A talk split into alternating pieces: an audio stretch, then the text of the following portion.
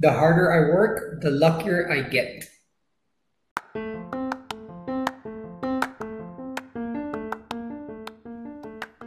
Hola, esto es Voz de Dos Podcast. Soy Cecilia Santos y cada semana contaré casos de marketing, contenido o comunidad que se dan en el mundo digital. Además, estaré acompañada de alguien cuya voz merece ser escuchada.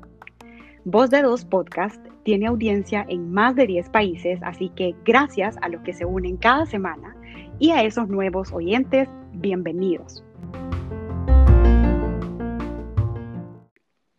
En El Salvador les cuento que junio es un mes especial por varias razones, pero hoy vamos a enfocarnos en el Día del Padre, para lo cual invité a una persona que considero integral, es decir, emprendedor, tomador de retos y tiene una voz que hace oír con respeto y aparte un estilo muy cool. Así que hoy nos acompaña Alfredo Atanasio, un salvadoreño quien hace muchos años se lanzó al mundo digital del trabajo remoto y para quien el uso de la tecnología ha sido un elemento clave en su vida. Les cuento un poquito más. Alfredo es cofundador de YouAssistMe, una firma dedicada a proveer de manera remota servicios administrativos y ha recibido galardones internacionales y también tiene un reconocimiento mundial como líder en opciones de outsourcing. También, entre otras tareas, imparte una cátedra universitaria enseñando innovación y negocios. Así que, Alfredo, gracias por acompañarnos hoy y abrir un espacio en esa apretada agenda, tanto personal como de negocios. Gracias, gracias por la invitación. Yo, yo súper contento de estar aquí eh, yo, para mí esto es terapia, así que gracias de verdad por la invitación. Buenísimo, buenísimo. Y ahora, bueno, nada, te pido que nos contes un poquito más de ti a nivel profesional y personal, por supuesto. Bueno, yo, yo aparte de, ser salvadoreño, soy hijo, hermano, esposo, papá, eh, emprendedor eh, esos son, algunos de, mis oficios, digamos, que en, los que paso todos los días, eh, pero digamos que la mayoría del tiempo en la parte profesional la, dedico a UAssist, eh, que fundamos hace un poco más de 10 años ya. Y, aparte de UAssist digamos que, en la parte profesional me dedico bastante al tema de de la economía colaborativa, de cómo hacer un poco más eficientes los recursos que son limitados. Entonces tenemos UAssistme, eh, tenemos Live, que son dorms, es co-living, eh, luego tenemos Point, que es coworking, eh, estamos construyendo un edificio que se llama Edificio Colabora, donde van a estar nuestras oficinas, y también la Fundación Colabora, que es una fundación que apoya a emprendedores. estoy casado desde hace ya no me acuerdo cuántos años, pero como 12 quizás, eh, pero se han sentido como, como nada. Eh, soy papá de dos niñas, una tiene 7 años y la otra tiene 10 años, y, paso súper entretenido todos los días.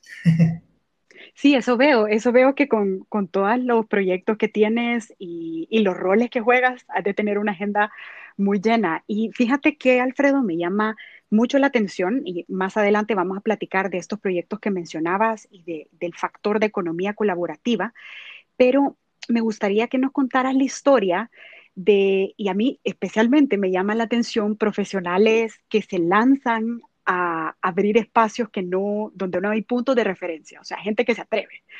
Y me gustaría que me contaras eh, cómo nació la idea de You Assist Me, especialmente porque, bueno, entiendo que fue fundada en, el 2009, como bien tú decías, un poquito más de 10 años, pero lo que me llama la atención es cuál fue el motivador detrás de fundar un negocio que ofrecía servicios remotos en una cultura de negocios donde apenas empezaba a entender el término digital también. Entonces, contanos todo.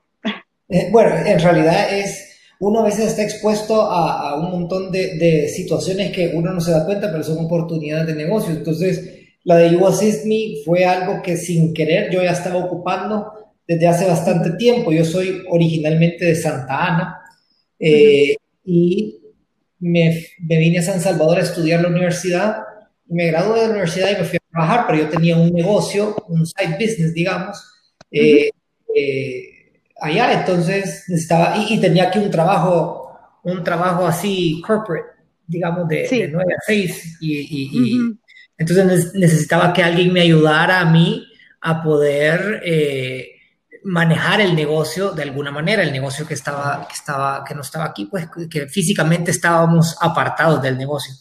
Entonces contraté a un asistente, que sigue siendo mi asistente, por cierto, después de, tanto tiempo. ¡Qué cool! Ajá, y ella fue, y ella fue de, alguna manera, ya, ya para mí no hacía ninguna diferencia si ella hubiera estado en China, en la India, en Estados Unidos, donde sea, porque yo a ella de verdad nunca la veo. O sea, hablo con ella todo el día, pero nunca la veo.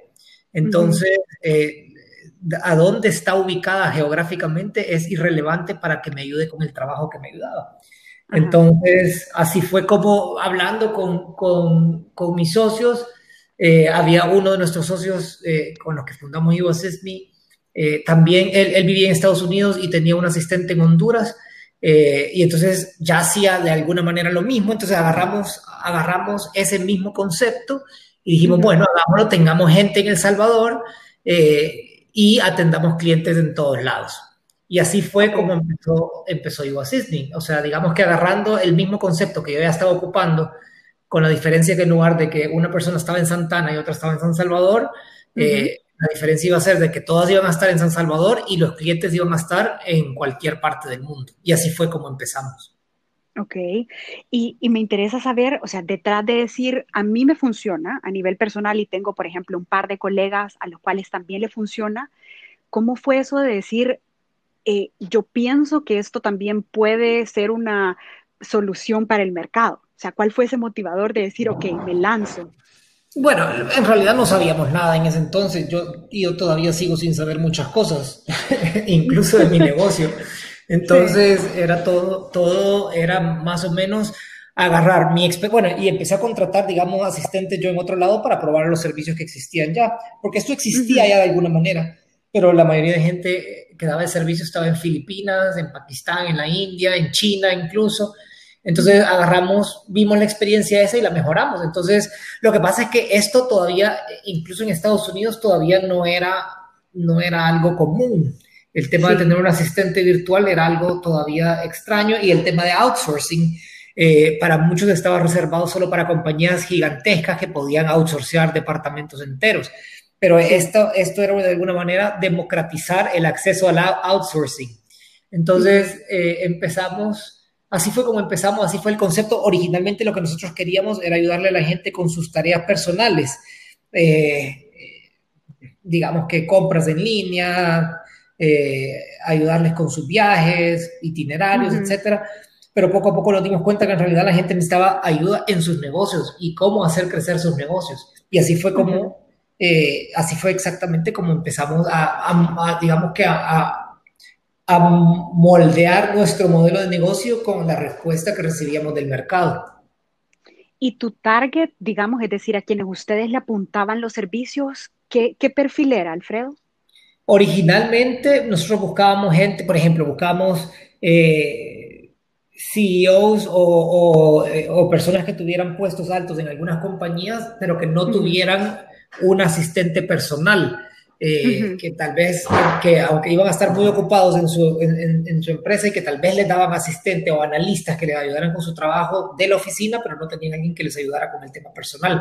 Ese fue originalmente lo que nosotros buscábamos, pero, pero en realidad no nos funcionó así y eh, nos movimos un poco más al tema de negocios y ahora nuestros clientes son startups, eh, son small businesses, la mayoría de ellos están en Estados Unidos. Eh, y compañías que están creciendo muy rápido, que necesitan alguna flexibilidad para poder, eh, digamos que, potenciar sus negocios.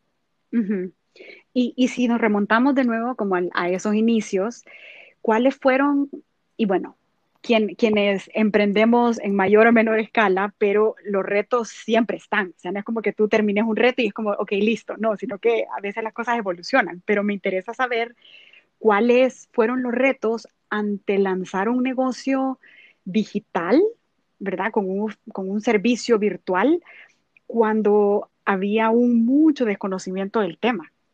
Sí, bueno, en realidad la historia de Hugo Disney es, bueno, yo tengo un libro que he estado escribiendo desde hace como tres años, pero no lo he terminado, en donde me desahogo completamente y cuento, porque esto fue como la ley de Murphy dice que lo peor puede pasar en el peor momento y ese fue exactamente lo que me pasó a mí con You Assist Me. Eh, tuvimos muy mala suerte al principio, eh, nadie quería nuestro servicio, ni siquiera regalado porque nadie entendía, nos, nos costó muchísimo hmm. poder decir qué es lo que hacíamos y la gente todavía, de hecho todavía mucha gente no entiende exactamente qué es lo que hacemos. Eh, y el tema de educar a nuestro consumidor eh, es algo que todavía estamos perfeccionando, pues. Entonces, al principio, de verdad, bueno, es más, el otro, un challenge bien grande que nosotros teníamos era que incluso las personas que trabajaban en New Assist o que queríamos que trabajaran en New Assist era gente que, que, al principio mucha gente no entendía qué es lo que iban a tener que hacer.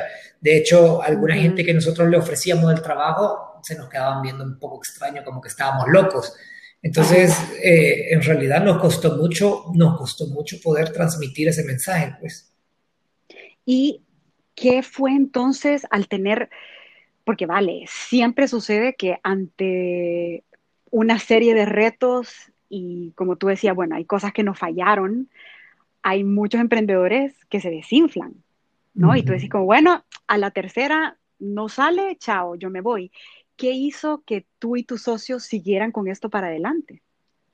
Ah, bueno, eh, para empezar yo, mi trabajo anterior, o sea, el trabajo, el último trabajo formal, digamos formal, digo que, que no era yo el, el encargado, eh, yo odiaba mi trabajo tanto que le rezaba a Dios que me enfermara para no tener que ir a trabajar. Entonces, no había mejor impulso que, que saber que no quería volver a regresar a trabajar. Ah, eh, y ese, eh, por un lado, de ahí es el, digamos que cuando uno no tiene opciones, tiene que ver cómo hace para, para, para, sacar la opción que tiene enfrente.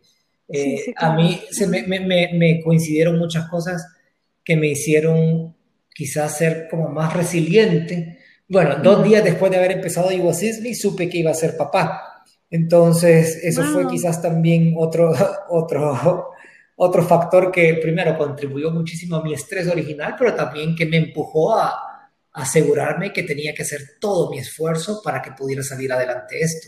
Entonces, eh, al principio fue fue traumático. Yo de verdad digo, esto fue traumático y hubo un momento en el que yo me, desistí y dije, voy a empezar a mandar mi currículum a todo el mundo y mandé mi currículum a todo el mundo.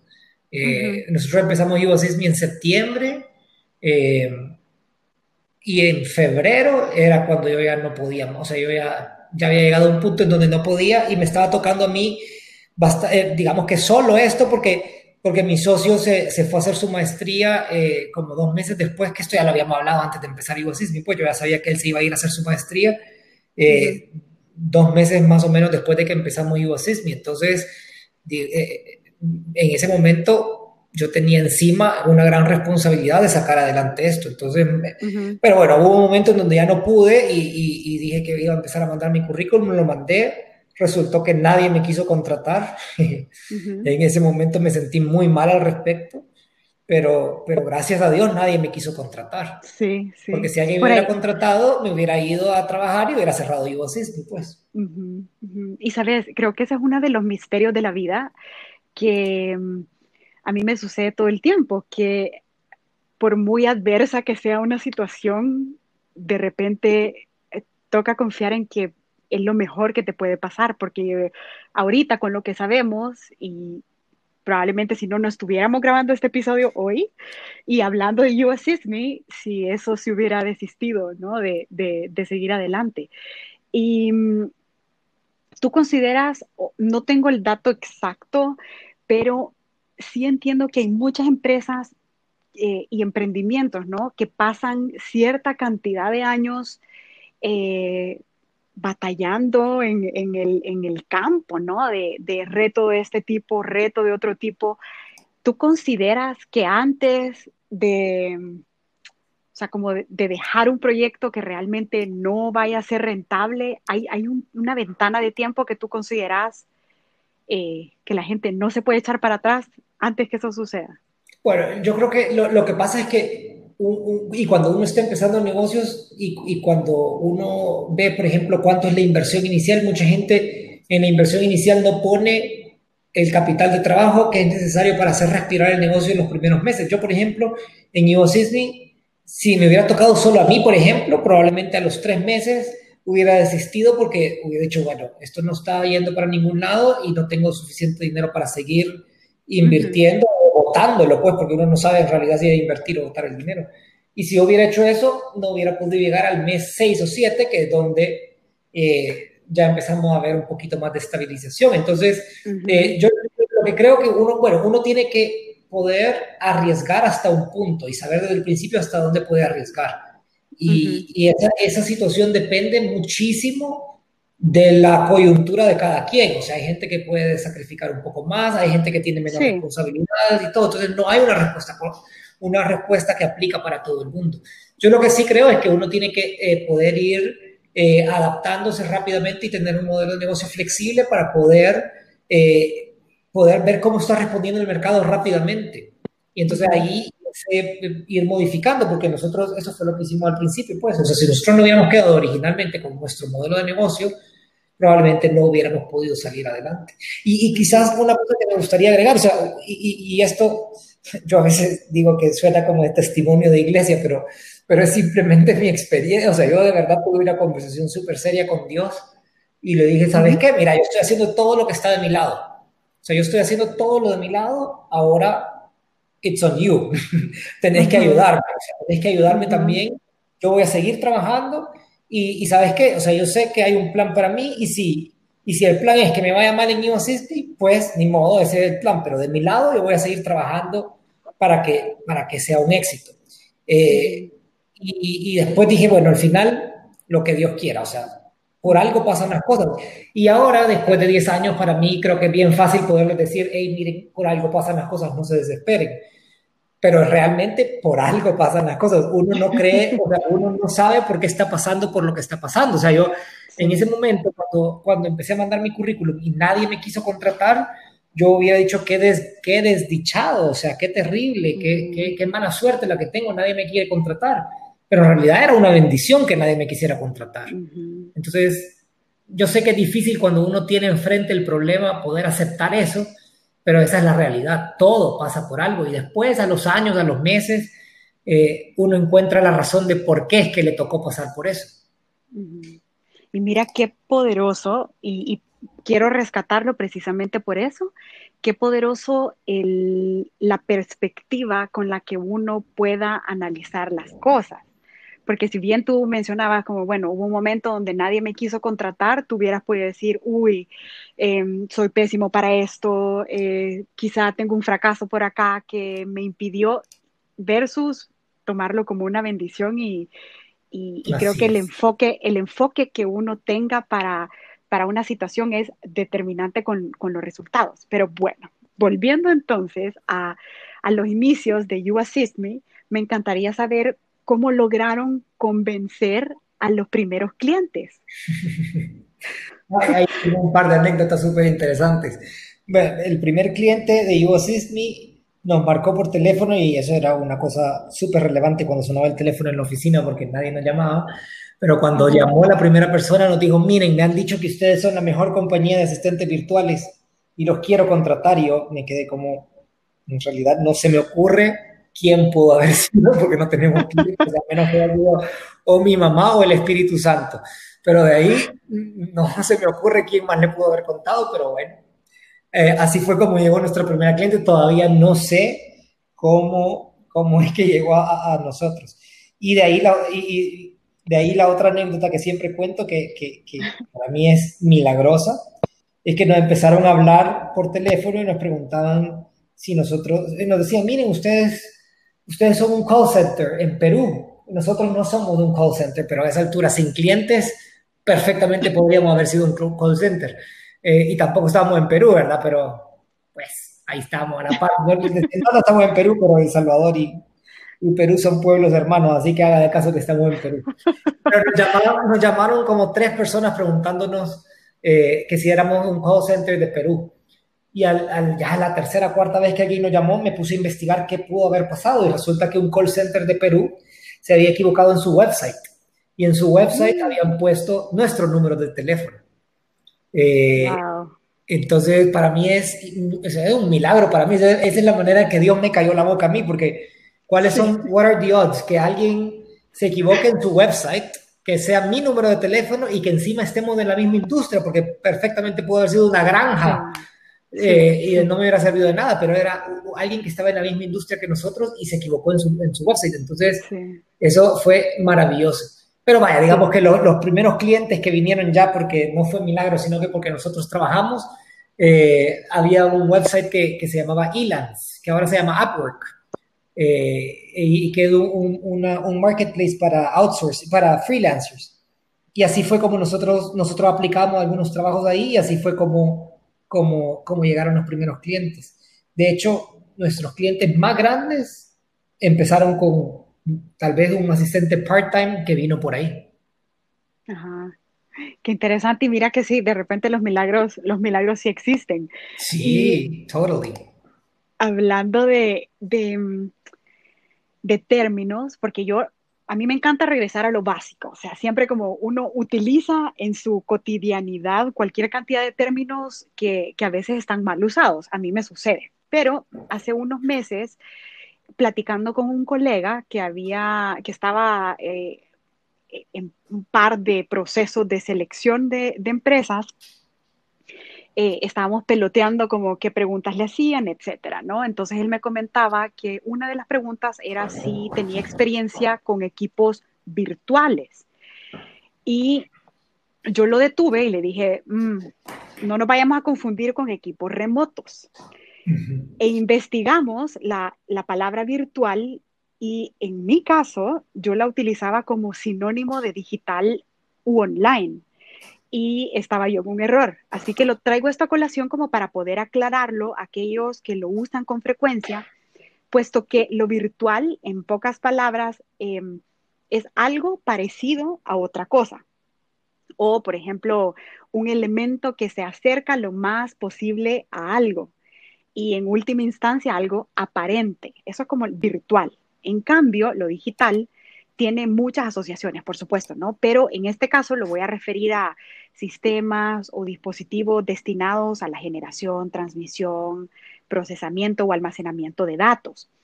Y por otro lado, tenemos la palabra remoto que se refiere, como tú bien lo comentaste al inicio del episodio, a estar lejos en tiempo y espacio. Entonces, eh, quisiera que nos contaras un poco, claro, con ya una experiencia de 10 años, eh, ¿qué implica trabajar con equipos remotos? Eh, eh, bueno, eso, o, virtual y, virtuales también, los dos. Bueno, lo, que pasa, digamos que el concepto de asistente virtual, que es como el concepto original, tiene, ahora por ejemplo, existe la Siri, que es un virtual assistant, y la Alexa y todas estas cosas. Entonces mucha gente confunde y cuando hablamos de virtual assistant creen que estamos hablando de alguien que no es, que, que es inteligencia artificial, pero en este caso el término de asistente virtual sigue siendo gente de carne y hueso y es precisamente es que ha tomado más, más y especialmente en medio de, de, la crisis esta de la pandemia y el COVID y todo esto, el tema de remoto y de equipos remotos y de teletrabajo incluso en El Salvador ahorita están eh, aprobando, se ha aprobado una ley de teletrabajo que no existía y que a muchas empresas les ha tocado empezar a experimentar. Entonces, es, en realidad yo creo que la barrera más grande para trabajar de manera remota es psicológica. O sea, porque, si uno pone a pensar, y, esta es la manera, digamos, como explico yo lo que hacemos en InnoSysmi, es si alguien se pone a pensar un trabajo de oficina, ¿qué porcentaje de las cosas que uno hace en un trabajo de oficina es necesario hacerlo en la oficina? y probablemente el 80 o más por ciento de las cosas se pueden hacer de manera remota en cualquier lado. O sea, la geografía, como decía yo antes, la geografía es irrelevante para poder llevar, llevar a cabo un montón de estos trabajos, pues. Sí. Y, y también a nivel técnico hubo, o sea, como algún, alguna estructura técnica eh, que tuvieron que aplicar sí o sí para que el funcionamiento del servicio se llevara a cabo así, flores. Flawless nunca, nunca, creo que, creo que nunca, nunca nada de flawless, pero en realidad el, el, el, el core de nuestro negocio es tener una buena conexión de Internet y tener personas que tengan sentido común. Esas son las dos cosas que más buscamos nosotros, una buena conexión y alguien que tenga sentido común. Eh, ahora hay una gran cantidad de herramientas para poder hacer el trabajo más eficiente y nosotros tratamos de adaptarnos muchísimo a lo que el cliente busca, pues. Y de repente hay clientes que prefieren tener la reunión en Zoom, otros en Hangouts, otros en Teams y hay unos que prefieren ocupar LastPass y otros que tal vez prefieren darle las claves y hay otros que quieren ocupar QuickBooks y otros SAP y así sucesivamente. O sea, nosotros tratamos de adaptar a lo que el cliente está buscando, pues hacerle la vida más fácil a, los clientes de lo que nosotros buscamos. Claro, claro. Y en cuanto a competencias profesionales, Alfredo, también en tu, en tu recorrido, no solo tú como profesional o tus socios, sino que en el mercado, ¿qué competencias pensás que deben estar presentes en todo profesional hoy en día? El tema de soft skills creo que es súper importante ahorita. Eh, para nosotros parte de la ventaja competitiva que nosotros tenemos, creo yo, es el tema de empatía y de cómo podemos hacer una conexión con la gente con la que nosotros trabajamos. Eh, y por eso hablo también del sentido común. Eh, a veces hay gente que, que, tiene estudios súper interesantes y, y de universidades súper prestigiosas, pero poner en práctica todo ese conocimiento a veces hay un disconnect de poner en práctica la teoría. Entonces, nosotros buscamos gente que sea súper hands-on, gente que sea eh, súper internet savvy, por ejemplo. O sea, nosotros eh, tenemos de todo en UASIS, en cuanto a backgrounds de carreras y de técnicos, tenemos una, una gran una diversidad enorme, pero, pero pues, realmente el factor común es el sentido común. Y sabes también que, em, bueno, también hoy en día se habla mucho de equipos multidisciplinarios, entonces creo que, eh, todas las, competencias soft, como tú decías, em, porque vale, hoy, hoy con el Internet podemos aprender cualquier cosa en el tiempo que tú lo decidas, ¿no? Pero em, todo lo de empatía o humanidad, creo que hoy el mundo lo está necesitando mucho. Y en cuanto a algún ejemplo que tú te acuerdes, Alfredo, sobre afrontar resultados no esperados en alguna implementación que hicieron. Y me gustó mucho tu enfoque de, eh, yo, yo, mencionaba, como cómo hacen para tener un servicio perfecto y tú me decías, no, eh, la perfección, y yo prácticamente también soy de ese pensar, yo soy pro progresión, no perfección. Pero ¿cómo, ¿cómo han hecho para afrontar alguna situación donde los resultados, tú mencionaste hace un momento, como que al principio en US pasaron por resultados no esperados, pero últimamente algún caso donde tuvieron que afrontarlo, ¿cómo, cómo se valieron? Sí, bueno, o sea, yo, yo, creo que nosotros nos afrontamos con resultados no esperados todos los días. Eh, y, y, así es en la mayoría de casos, pues, o sea, todos tenemos grandes éxitos o, grandes fracasos todos los días, o pequeños éxitos y pequeños fracasos. Entonces, yo creo que una clave para esto es poder ser eh, flexible y adaptable. Eh, y ahorita en medio del de, tema de COVID, eh, vaya, muchos de nuestros clientes fueron afectados por esto. Nosotros atendíamos gente que tenía restaurantes en Estados Unidos, por ejemplo, y que al tener la cuarentena eh, shelter in place y todo esto hizo que los restaurantes cerraran y, fueron afectados. Entonces pasamos por unas semanas o unos meses, digamos, también un poco complicados, pero nos funcionó muchísimo adaptar, o sea, poder adaptarnos a la situación, poder encontrar, por ejemplo, ahora teníamos gente que tenía tiempo y que, que, usualmente la excusa principal para no hacer trainings es no tenemos tiempo. Entonces entrenamos muchísima gente para que pudieran afrontar eh, y poder tener clientes nuevos con skills distintos. Eh, ver qué cosas son las que la gente pedía más. Entonces nosotros, por ejemplo, eh, aunque nuestros clientes salieron afectados, nuestra empresa, nosotros no hicimos ningún downsizing y no, de hecho, ahorita creo yo ha sido una oportunidad para poder estar más cerca de nuestro equipo, dándoles todo lo que necesitan, apoyo psicológico si es necesario, por ejemplo, pagar anticipadamente, o sea, pagarles antes de las fechas, eh, estar pendientes de ellos, tener reuniones que no tienen que ver con trabajo, sino que tuvimos un workshop de poesía, por ejemplo, hace poco. Tuvimos otro workshop donde discutíamos algunas lecturas súper interesantes sobre cómo afrontar eh, el miedo, el cambio, etc. Entonces, eh, digamos que tratar de ser eh, más integrales en, cómo manejamos estas, estos challenges. Así es. No me equivoqué al invitarte. ok, em, me gustaría saber ¿Qué te ha enseñado? Y mira que yo también a lo largo de mi vida personal y profesional he tenido experiencias de trabajo con equipos multiculturales. Entonces me gustaría que nos contaras alguna anécdota o qué te ha dejado eso de trabajar con equipos en zonas horarias diferentes, eh, con culturas diferentes. Eh, ajá, ¿qué nos cuentas? Bueno, primero me llama la atención que casi nadie conoce dónde está El Salvador. Entonces, eh, eso es lo primero, que, bueno, la vez pasada, hace años hubo un volcán que hizo erupción en Ecuador y uno de nuestros clientes nos llamó súper preocupado que si estábamos bien todos. Yo, sí, le digo, sí, lo del volcán fue en Ecuador, no en El Salvador. Ay, ¿dónde que están? No era lo mismo. No, eh, es distinto. Bueno, pero, pero quizás hay, hay, algunas cosas que creo que hay que rescatar de, de, las diferentes culturas. Hay algo que a mí me llama la atención y, y digamos, que, que, consejo para emprendedores, para la gente que está emprendiendo, es el sentido de urgencia, que muchas veces en nuestra cultura, en Latinoamérica, yo hablo específicamente en Centroamérica, en nuestra región, no hay mucho sentido de urgencia. Por ejemplo, eh, si yo quiero pedir una cotización a alguien, cuando me la, me la mandan probablemente a los no sé cuántos días después. Tal vez nunca me contestaron el correo para decirme que la recibieron. Eh, digamos que, mientras que nosotros, yo creo que parte de la razón por la que nosotros tenemos algunos de nuestros clientes originales es porque yo contestaba los emails de customer service inmediatamente. Tanto así que mucha gente creía que era un auto, auto response.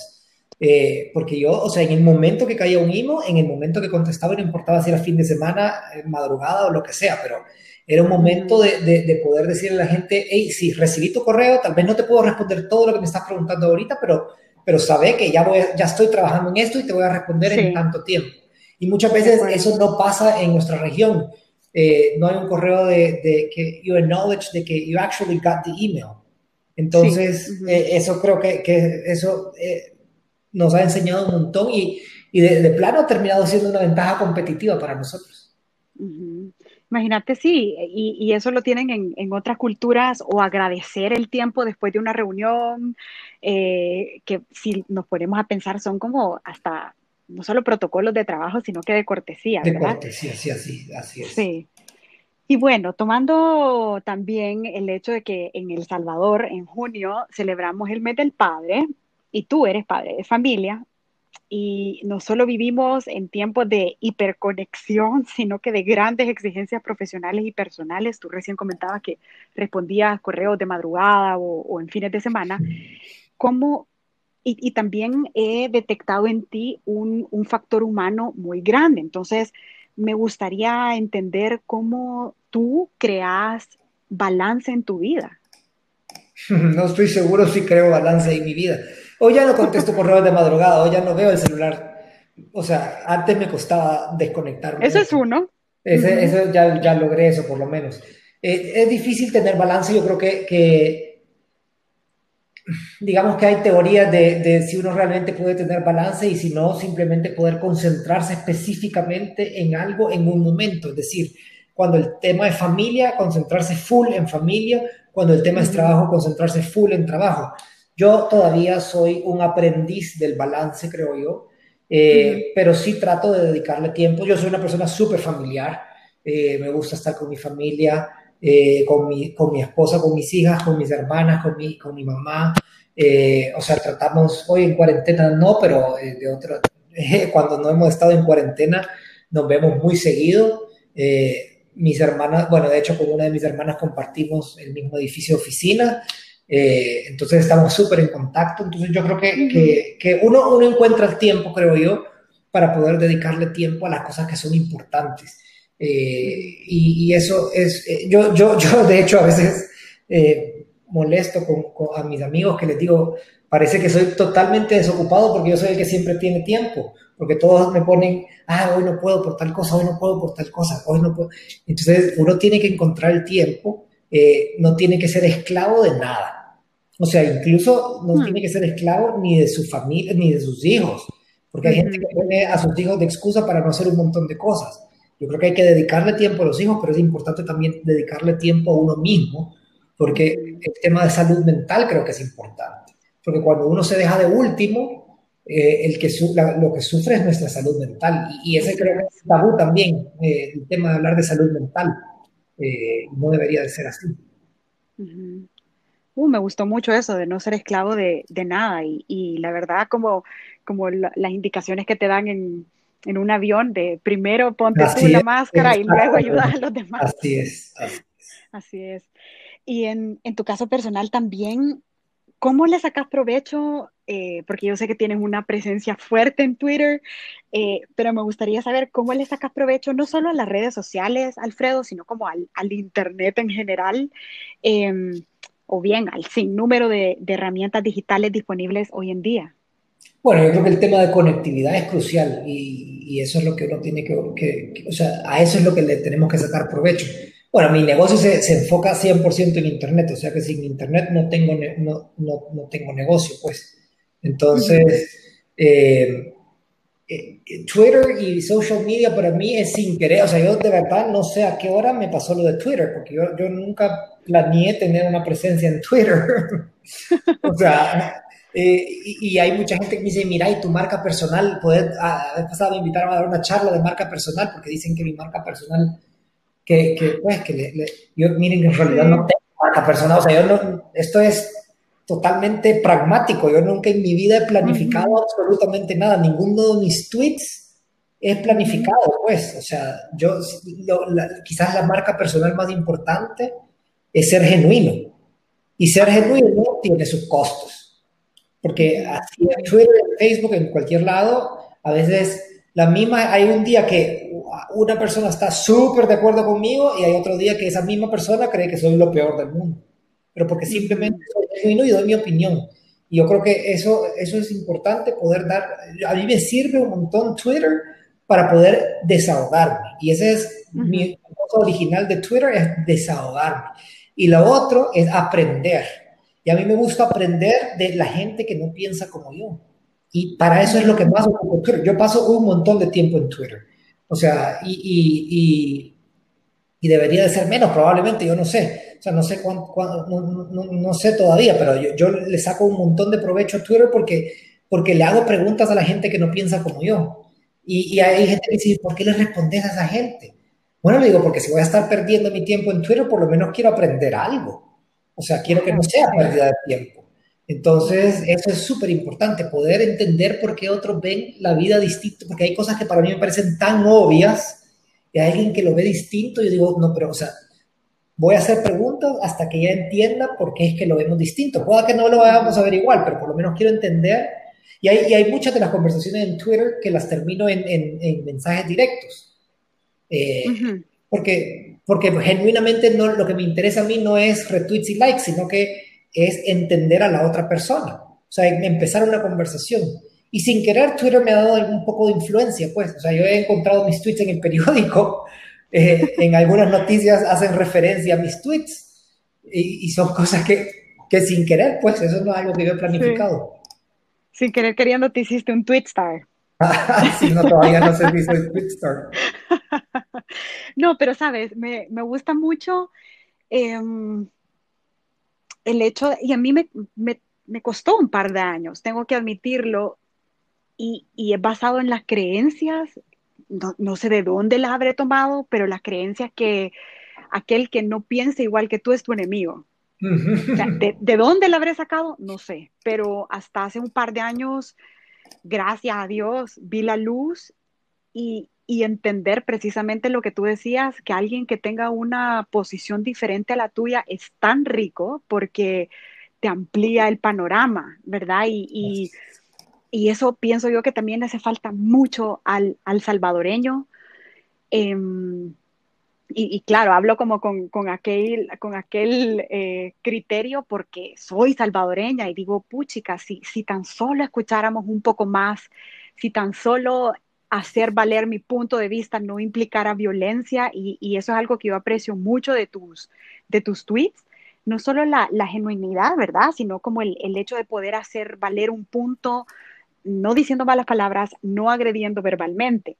Eh, y bueno, pasando también ahora al, al, al, tema de, hemos mencionado por ahí la, la pandemia, pero en, en, El Salvador creo que rompimos récord mundial de la cuarentena más larga. y es que también como país atravesamos un impacto económico monumental, ¿verdad? Al, al, al, punto que muchas personas, aparte de sus trabajos, y me cuento, me cuento como ellas, eh, se han volcado a emprender, y ya que tú has fundado varias empresas e imagino que has revisado cuantiosos planes de negocio, me gustaría eh, que nos compartieras, según tu criterio y experiencia, qué elementos deben componer un plan de negocios que no solo responda al mundo digital actual, sino también a una economía golpeada, Alfredo. Yo creo que lo primero en un plan de negocio y en un pitch deck y en cualquier cosa de estas es poder comunicar correctamente la idea hay muchas veces creo yo que la gente prefiere, eh, le, le gusta poner palabras como super fancy para que suene súper inteligente lo que está haciendo y en el camino se pierde el mensaje completamente. Yo, yo, yo reviso un montón de planes de negocio. Estamos, nosotros invertimos, eh, hacemos angel investing en Estados Unidos, eh, en, uh -huh. en, Silicon Valley más que todo, eh, y nos llegan todos los, casi todos los días, diría yo, por lo menos un, un pitch deck y muchas veces me siento la persona más tonta del mundo porque no entiendo qué es lo que hacen. Y es porque ponen palabras súper fancy y, conceptos súper wow y todo, pero al final eh, lo mejor es poder comunicar exactamente qué es lo que, qué es lo que van a hacer. Y, con, el tema de, de ahorita, que, que, estamos en medio de pandemia y el tema de digitalización es súper importante y todo, yo creo que tenemos que buscar planes de, de negocio que sean globales, eh, modelos de negocio que sean globales, modelos de negocios que que respondan ante una necesidad no solo de nuestra geografía inmediata, sino que uh -huh. eh, busquemos solucionar problemas que están teniendo fuera de, de, nuestra geografía, pues. O sea, yo, yo, uh -huh. si alguien se quiere inventar un app, que hoy todo el mundo se quiere inventar un app para todo, pero no siempre es necesario. Eh, pero a mí me llegan a decir, no voy a hacer un app para hacer tal cosa en El Salvador. Y yo digo, no, pero ¿por qué solo en El Salvador? O sea, te va a costar lo mismo desarrollar una app que solucione un problema en El Salvador que una app que, que solucione un problema mundial. Entonces, mejor enfoquémonos en el tema de, de, glo de global. Global, ok. Sí, me gusta también. Y fíjate que después de, bueno, de 90 días eh, de, de, cuarentena, me tocó salir a hacer un mandado hace un par de días y pasé por una de las estaciones del CITRAMS que fue, bueno, el, intento fallido de implementar un sistema de transporte público más organizado en El Salvador. Y fíjate que solo al ver esas estaciones vacías, sin usarse, me llevó a cuestionarme, por eso quiero también como, como tener esa, esa perspectiva tuya de por qué en El Salvador las cosas no pegan. Yo, o sea, tenemos por ejemplo el caso de Guatemala, eh, y quiero traerlo a colación como, como un, un, buen ejemplo, pues, donde también hay, digamos, niveles de corrupción, ha pasado cualquier cantidad de temas económicos. Sin embargo, esta implementación se llevó a cabo. Hay un festival creativo que se llama el Festival de Antigua, que mm, nosotros también tenemos un festival de creatividad que se llama CLAPS, y ya nos sacaron ventaja en años del, del, del formato. Entonces, no sé si es un poco como abstracto lo, lo, que, lo que he traído a colación, pero me gustaría saber como tu perspectiva de por qué, y ahorita también tenemos el ejemplo de, del gobierno, que después de cualquier cantidad de, no solo días, sino que decretos, eh, cosas, que ha, cosas que han implementado, seguimos todavía en, en una situación súper confusa de cómo, de cómo volver a la vida y, y, y comenzar a, a, reactivar la economía. Entonces, ¿por, ¿por, qué pensas tú que le pasa eso al salvadoreño, al, al Salvador, pues? Bueno, yo, yo, creo que no es exclusivo de Salvador, pero, pero por ejemplo, creo que Estados Unidos está viviendo también momentos eh, súper complicados en temas de polarización. Eh, creo que particularmente en El Salvador lo que está pasando también es que hubo un hartazgo en el tema político por muchos años y hubo un vacío enorme que, que se ha aprovechado ahorita. Y, y, y, hay un tema de antipolítica y haciendo creer que la política es necesariamente mala, cuando en realidad la política no es mala en sí, sino que hay malos políticos que han manchado, digamos, la reputación de este oficio. Entonces, ahora yo, y la otra cosa que creo que también está pasando en, El Salvador, que hay muchísimo activismo digital, pero no pasamos necesariamente del activismo digital a la práctica. Y, el tema de, de, accountability, de poderle pedir cuentas a la gente que está en... Nuestra barra está tan baja que casi cualquier cosa toleramos. Entonces, eso es lo que tiene que cambiar. Yo últimamente he estado re-revisando muchas de las cosas que pasaron en la guerra y el tema de acuerdos de paz, he estado revisando discursos de presidentes, eh, temas de negociación en la, o sea, en la época de la guerra civil y todo, porque quiero entender o quiero reentender cómo podemos sacarle ventaja o cómo podemos aprender o reaprender eh, todo esto que pasó para nuestra coyuntura actual, porque creo que estamos pasando por un tiempo complicado en donde mucha gente eh, dan por sentadas muchas de las cosas que tenemos en El Salvador. Y hay una generación eh, probablemente que, que, no sabe los sacrificios que se tuvieron que hacer para tener lo que tenemos ahora, que es imperfecto eh, y que se puede mejorar por mucho, pero que, que costó muchísimo. Entonces, eh, de hecho, El Salvador, por alguna razón, es de los países que menos aprecia la democracia, según varias encuestas que se han hecho en Latinoamérica. Entonces, eso es bien complicado. Ahora yo creo que lo, lo que tenemos que premiar es la coherencia como ciudadanos tenemos que buscar premiar la coherencia y no conformarnos. Porque yo tengo muchas discusiones de esto en Twitter cuando hago un cuestionamiento a este gobierno, la respuesta típicamente es, ¿y por qué no dijiste nada antes? Digo, sí dije algo antes, y aunque no hubiera dicho algo antes, tengo derecho a decir algo ahora. Entonces, no podemos conformarnos.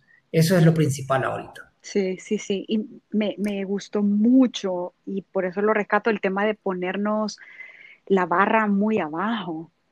Em, sí, no, nos falta trabajo en cuanto a exigirnos más. Y, eso no quiere decir exigir con violencia, ¿verdad? No, no, no, no para nada. Sí, sí, sí. Claro, claro, como exigirnos más, como, como de, individuos eh, Y saber que, merecemos, creo yo también es otra cosa importante, saber que merecemos tener a alguien decente en el gobierno, saber, que merecemos tener, porque creo que también el tema de autoestima nacional es importante. El, Salvador tiene muy baja autoestima ahorita. O sea, si en el, en el tiempo de la cuarentena uno de los argumentos de mucha gente es que no entendemos, solo entendemos si nos castigan, por ejemplo. A mí me molestaba ver eso, molestaba dijera como, no, es que nos tienen que castigar porque si no, no vamos a entender que no tenemos que salir. Entonces, eh, eh, el tema de autoestima es importante, o sea, saber que, saber que merecemos mejor, mejores cosas, pues. No, y como bien dicen, quitarse un poco esa cultura de policía que necesitas a alguien, y eso aparte de crecer, o sea, aparte como de madurar, de saber que hay, llega un momento en la vida donde hay una responsabilidad que ya no tiene que estar ni una figura de mamá, ni una figura de un jefe, para que uno como individuo accione y siga adelante, pues, como, o sea, para mí eso es como este, convertirte en adulto, o sea, en un adulto integral. Bueno, hemos llegado a la última sección del, episodio y esta se llama Voz de Dos Alternativa. Y el, el, nombre, Alfredo, es, es para, bueno, aparte de tener como una alternativa, claro, pero poder tener un espacio más personal eh, con mis invitados y hacer preguntas que a veces eh, solo pensamos pero nunca decimos. Así que aquí van, mira que contigo yo no sé dónde me salió más creatividad y tengo cuatro preguntas. Va, chido. Va. Mira, me gustaría conocer qué figura salvadoreña consideras que ha sido clave no solo en la historia del país, sino que al mismo tiempo ha influido positivamente en ti. Eh, buena pregunta y, voy a contestar, digamos que no, no, no puedo point una sola figura que, y, creo que cambia un montón a medida que uno va creciendo y va conociendo más sobre las figuras que han habido en El Salvador, cambia un montón la, perspectiva sobre lo que cada uno piensa de esta figura, pues porque... Eh, y a mí me gusta leer un montón sobre la historia de El Salvador y sobre, sobre sobre gente que incidió muchísimo y, hablaba el tiempo de la guerra, eh, porque hay bastantes figuras que dentro de eso nos pueden eh, enseñar. Entonces, eh, por ejemplo, yo, he leído, para mí lo que hizo el presidente Cristiani y ver sus discursos, por ejemplo, a mí me, me, enseña un montón. Hay varios, varias del tema de, de, cómo conciliar y, y cómo, cómo ceder muchas veces a algunas posiciones. y últimamente que he estado estudiando sus discursos me han parecido súper interesantes. Y, y, algo muy, muy opuesto, probablemente ideológicamente hablando, eh, diríamos un señor Romero, por ejemplo, que es una figura que he empezado a conocer y, y, ahora ya de grande he estado leyendo muchas de sus homilías y todo, y hay muchísimas cosas que están ahí que también nos enseñan eh, y que se pueden aplicar a la realidad que estamos viviendo ahora. Entonces, eh, yo, yo no, no, hay una figura salvadoreña que, que, que, crea yo que, que, ha sido la que a mí me ha influido muchísimo. Y en general, para mí, es la figura del salvadoreño la que me inspira muchísimo. Eh, conocer la historia del Salvador debería de ser obligación de todos. Eh, y mucha gente, digamos que, que no, no, le gusta conocer la historia de El Salvador y se va a dar cuenta que dentro de la historia hay muchísimas cosas de las que se sentirían orgullosos.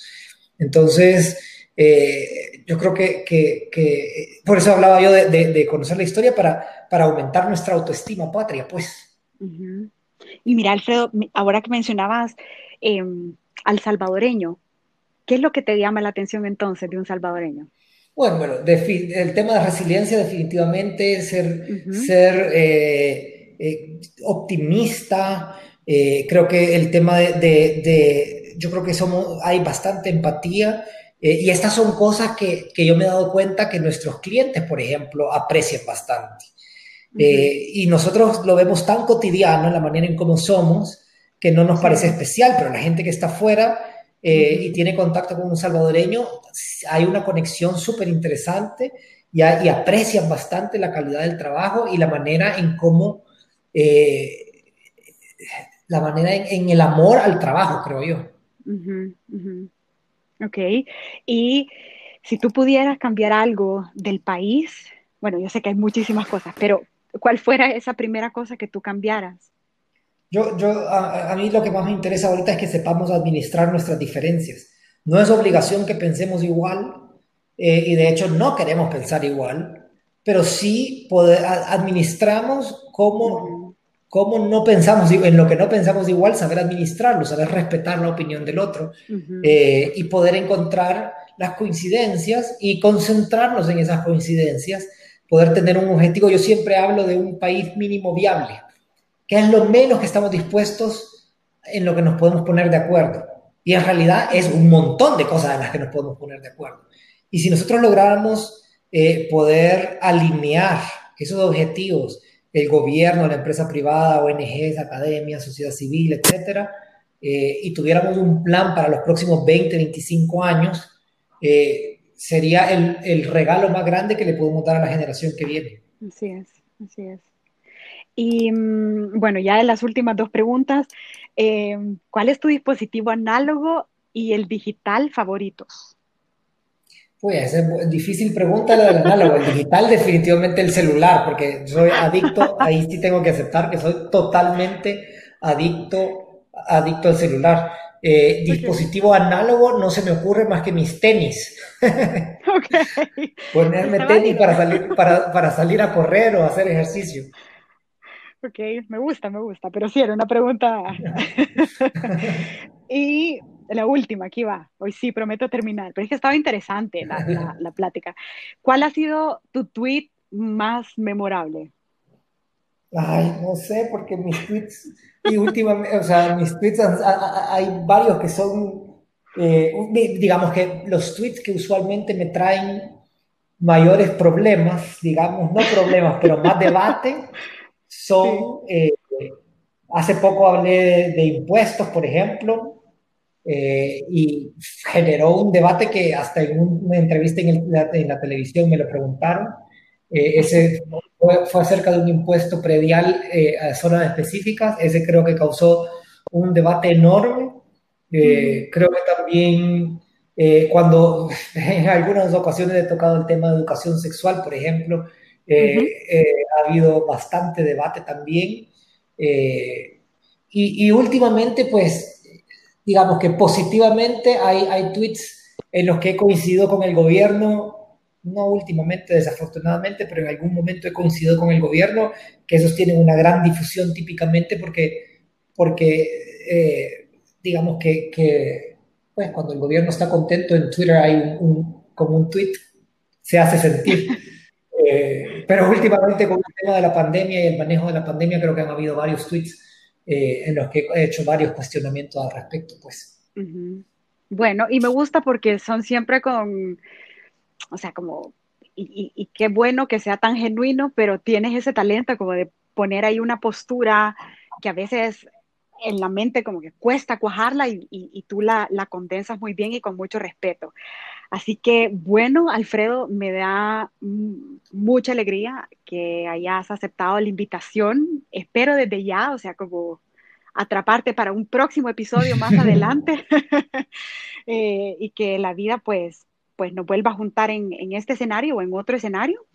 Y nada más, ¿cómo puede la gente contactarte, no solo a nivel profesional, sino que You Assist Me también? Bueno, youassistme.com es el website nuestro. A mí me pueden contactar en Twitter como A Atanasio, en Instagram también como A Atanasio y Facebook Alfredo Atanasio Cader. Eh, y soy usualmente súper eficiente para contestar. Ok. sí, me consta, me consta. bueno, y a la audiencia. Sí, estoy, estoy segura que de repente ahí nos va a llegar alguna, alguna consulta, así que yo te la haré saber. Eh, pero bueno, a toda la audiencia, de nuevo, gracias también. Los súper invito a darle follow a Voz de Dos en redes sociales.